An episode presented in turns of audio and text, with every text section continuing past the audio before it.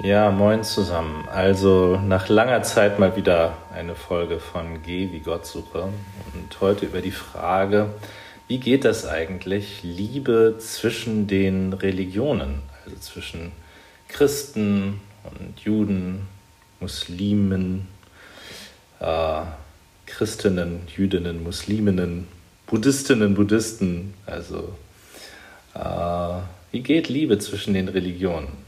Und ich würde mit euch gerne erstmal äh, die Geschichte vom barmherzigen Samariter dazu angucken. Die geht ja folgendermaßen, also ein Gesetzeslehrer stellt Jesus auf die Probe und fragt ihn, also was muss man jetzt tun, um das ewige Leben zu bekommen? Also was ist jetzt richtiges, gutes Leben? Ähm, und er stellt eine Gegenfrage, was liest du denn äh, in der Tora? Mm, und zwar folgendes, sagt er, du sollst den Herrn, deinen Gott lieben von ganzem Herzen, von ganzer Seele und mit all deiner Kraft und deinem ganzen Gemüt und deinen Nächsten wie dich selbst. Jesus sagt, tu das, so wirst du leben. Und dann will er aber wissen, wer ist denn nun mein Nächster? Und da erzählt Jesus ja die Geschichte vom barmherzigen Samariter. Dieser schnell erzählt, jemand geht den brandgefährlichen Weg von Jerusalem nach Jericho durch die Wüste, beginnt ja gleich hinter Jerusalem, ein schmaler Pfad zu einem Abhang, ähm, wird von Räubern überfallen, das war damals ziemlich normal. Und äh, ja, dann kommen also ein Priester und ein Tempeldiener, ein Levit, und gehen einfach weiter. Und jetzt bitte Vorsicht, Vorsicht, Vorsicht. Hüte dich davor, die beiden zu verurteilen. Denn dann wird die Geschichte schräg. Dann, dann wird es antijüdisch und dann ist es einfach, dann, dann äh, ja, sehen die so aus wie zwei Leute mit schlechtem Charakter. Das ist alles Unsinn. Darüber wird hier gar nichts gesagt, was die für einen Charakter haben, die beiden. Da steht nur, es traf sich aber, dass ein Priester dieselbe Straße hinabzog und als er ihn sah, ging er vorüber. So, und da muss man sagen, der Priester und der Divi tun genau das Richtige. Denn nach damaliger Vorstellung ja, aus der Torah, aus dem Ersten Testament, ähm, mussten die weitergehen. Die durften überhaupt nicht mit einem Toten in Berührung kommen, sonst hätten die sich unrein gemacht und wären praktisch gefeuert worden und äh, also ausgeschlossen, dass die einen Toten berühren, haben es also sich richtig verhalten. Und die Frage, ähm, äh, die jetzt dann daraus spannend wird, wenn man es so sieht, ist, was an gemeinsamen Grundüberzeugungen von Menschen, in diesem Fall ja die Torah, ähm, was an gemeinsamen Grundüberzeugungen von Menschen hindert uns daran, mit anderen Frieden zu schließen und auf andere liebevoll zuzugehen. Also dann wird nämlich die Frage dieser Geschichte zu unserer existenziellen Frage. Äh, dann kann man nicht sagen, das ist so ein blöder Priester und so ein, so ein bescheuerter Levit, ich bin nicht so oder so, sondern die Frage ist dann, was hält uns heute davon ab, auf Menschen anderer Religionen zuzugehen und mit ihnen Frieden zu schließen und sie und ihre Art zu glauben zu lieben. Also was hält uns davon ab, den Islam zu lieben? Was hält uns davon ab, den Buddhismus, das Judentum zu lieben? Ja, was hält uns davon ab, den Atheismus zu lieben? Dann wird die Frage ganz aktuell und gegenwärtig und wird zu unserer Frage. Und da muss man ja erstmal sagen, wenn man die Bibel aufschlägt, sind es Sätze wie ich bin der Weg, die Wahrheit und das Leben, sagt Jesus Christus, oder in keinem anderen Namen ist das Heil, oder ich bin die Tür, ähm, also ich bin der Hirte. Äh, die ganzen Ich bin-Worte, die scheinen ja so andere Religionen so abzuwerten und auszuschließen, als wären die eben nicht der Weg zum Leben. So, dagegen gibt es in der Bibel dann äh, Kapitel wie Matthäus 25, so das sogenannte Endgericht wo dann erzählt wird, äh, dass also ins ewige Leben zu Gott die kommen, die sich den Geringsten zugewendet haben und damit sich Jesus Christus zugewendet haben, aber ohne es zu wissen. Sie fragen, wann haben wir dir zu essen gegeben? Wann haben wir dir zu trinken gegeben? Wann haben wir dich im Gefängnis besucht? Die wissen gar nicht, dass sie da ja, was gemacht haben, was irgendwie mit Jesus zu tun haben soll. Ähm, und äh, da wird nicht gesagt, die Christen kommen in den Himmel, so gar nicht. Ja. Dazu kommt so ein gewisses Unbehagen bei mir persönlich. Wie würde ich eigentlich glauben, wenn ich zu einer anderen Zeit oder an einem anderen Ort geboren worden wäre?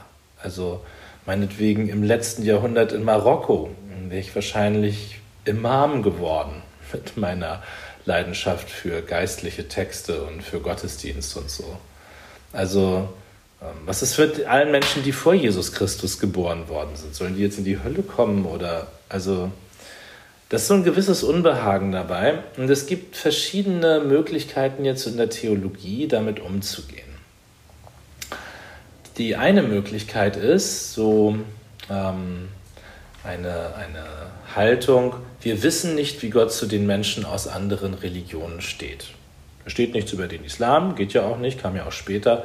Also wissen wir nicht und deswegen sagen wir darüber auch nichts. Das ist eine, so, ein, so eine freundliche Egalhaltung.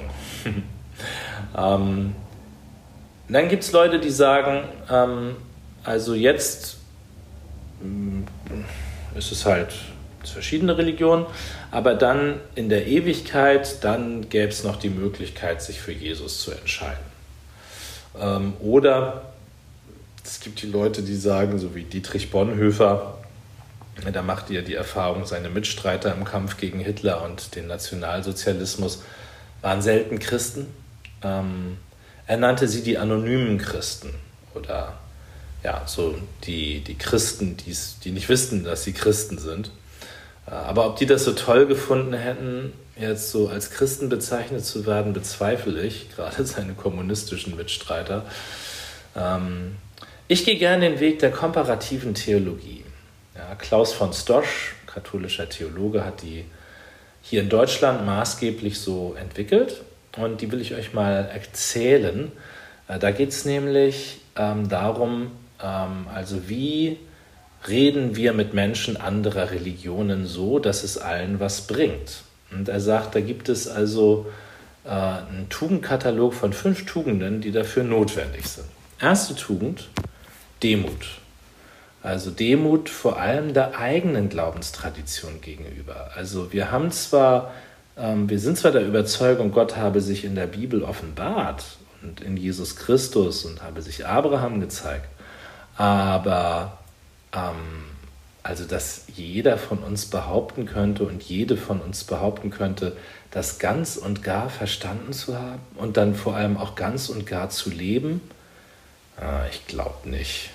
Und zumal man sich so die biblische Botschaft anguckt, das ist ja ein Schatz in irdenen Gefäßen. Also man sieht in der Bibel, dass das hat was Vorläufiges, was Brüchiges, was Erklärungsbedürftiges. Ne, versuch mal die Bibel ohne Erklärung zu lesen, das wird echt schwierig. Ne? Brauchst eigentlich immer jemanden, der dich dabei begleitet, finde ich, ich jedenfalls. Ähm, also die, das, die Wahrheit Gottes wird auch in der Bibel so auf, auf missverständliche Weise ausgedrückt. Mm, und das ist erstmal Demut. Also mh, mm, Demut ist ja, kommt ja von dienen, also Dienemut, der, dem Dialog zu dienen, bedeutet die Bereitschaft, ähm, auch im Widerspruch zum anderen, vom anderen etwas zu lernen und in der eigenen Tradition immer ein Lernender zu bleiben, eine Lernende zu bleiben. Also die Demut. Die ist gepaart aber gleichzeitig mit der konfessorischen Verbundenheit mit der eigenen Tradition. Das heißt, wirklich für die eigene Tradition zu stehen und äh, nicht zu sagen, es ist egal, woran man glaubt, sondern natürlich, also ich glaube wirklich, Gott ist die Liebe und jede Religion, die Gott nicht als Liebe predigt, da setze ich ein Fragezeichen dahinter. Das ist meine, mein Bekenntnis, meine Konfession von Jesus Christus her. Ähm, das ist auf zweierlei Weise wichtig, nämlich einmal, ähm, also Glaube ist im Gespräch der Religion ja nichts nur Individuelles, sondern Aussöhnung der Religionen geht ja nur, wenn wir für eine Tradition auch eintreten. Ähm, und aus der, ähm, aus der Therapie, aus der Seelsorge wissen wir, Kontakt, echter, gewinnbringender Kontakt, wo alle wachsen, passiert ja nur, wenn wir ähm, unsere Grenzen gegenseitig wahrnehmen. Kontakt passiert nur an der Grenze, also wo wir ganz klare Positionen haben, da kann auch Kontakt passieren. Ja, also die Verbundenheit mit der eigenen Tradition. Dann ist wichtig, dass wir davon alle davon ausgehen, Religionen lassen sich vergleichen, sodass wir auch ihre Unterschiede wahrnehmen können. Und zwar nicht, um sie abzuwerten, sondern um sie für das eigene Denken fruchtbar zu machen und das eigene Denken durch die Auseinandersetzung mit dem anderen weiterzuentwickeln. Auf der Suche nach Wahrheit. Ja, dann natürlich liebevolle Aufmerksamkeit, also die Bereitschaft, sich vom anderen und von der anderen in seiner, ihrer Religion emotional berühren zu lassen. Also das ist ja dann was ganz anderes nochmal als nur das Denken, ähm, sondern das hat mal einer von den komparativen Theologen so beschrieben, er war in einem indischen Tempel, da war dann also eine hinduistische Göttin und äh, die wurde da verehrt und die hat ihn betört. Er fand sie extrem attraktiv und so das Gefühl, sich in sie zu verlieben. Äh, wie anrührend, oder? Ähm, und äh, ja, das hat ihn ziemlich verwirrt und es ist schon deutlich so, das hat was mit ihm gemacht.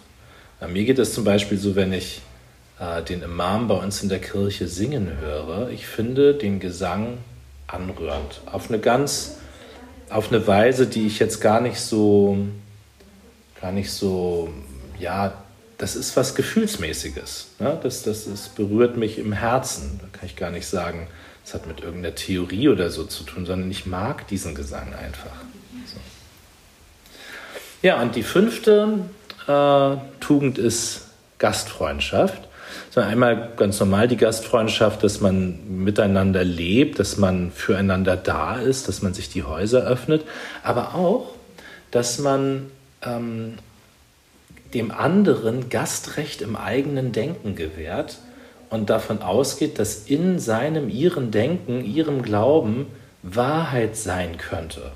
Also ähm, dem anderen Wohnrecht im eigenen Denken ähm, einzuräumen und damit zu rechnen, dass die Wahrheit des anderen mich selber bereichert.